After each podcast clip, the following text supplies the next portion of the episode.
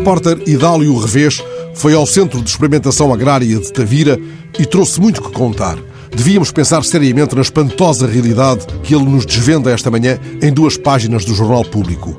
O centro reúne a maior coleção do país em árvores de fruto, cerca de mil variedades, sublinha o repórter. Só de alfarrobeiras, mais de 40 espécies, 300 variedades de citrinos. Enfim, um património em risco de desaparecer por falta de pessoal e interesses imobiliários, conta Idálio Revés.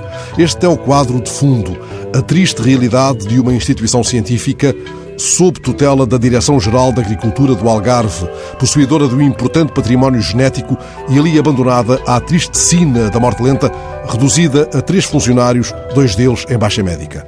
O repórter conversa com o agrónomo João Costa, que está da balada, agora chegada à idade da reforma.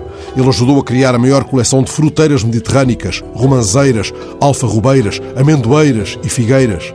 Agora mostra na palma da mão os frutos que só deveriam chegar no verão. O crescimento dos frutos secos fora da época é já também um sinal inquietante da mudança do clima. Este verão, em janeiro, diz-nos, lá no ameaçado Centro de Experimentação de Tavira, o inverno de um sonho. Se a Ministra da Agricultura, depois de ler a reportagem de Idálio Revés, se meter no carro oficial para uma visita ao agrónomo de Tavira, recomendo-lhe que encomende para a viagem, num qualquer alfarrabista, um livro de poemas de Lionel Neves, um grande meteorologista algarvio, um dos pioneiros do Serviço Meteorológico Nacional.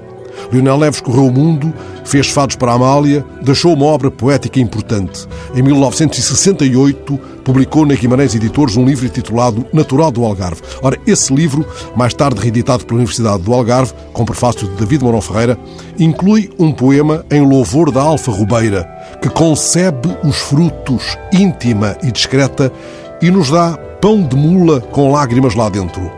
Um outro poema desse livro é sobre a semente, um dia o vento trouxe uma semente.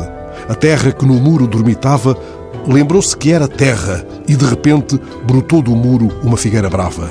Era isso num tempo de estações certas. O Plano Nacional de Leitura incluiu, aliás, um livro de histórias e canções em quatro estações, com textos de Matilde Rosa Araújo, Ilse Loza, Alexandre Honrado e Lionel Neves. O do poeta Algarvio era um conto que contava como era a primavera, quando o fruto da árvore íntima e quieta, esperava pelo verão para espalhar o seu perfume.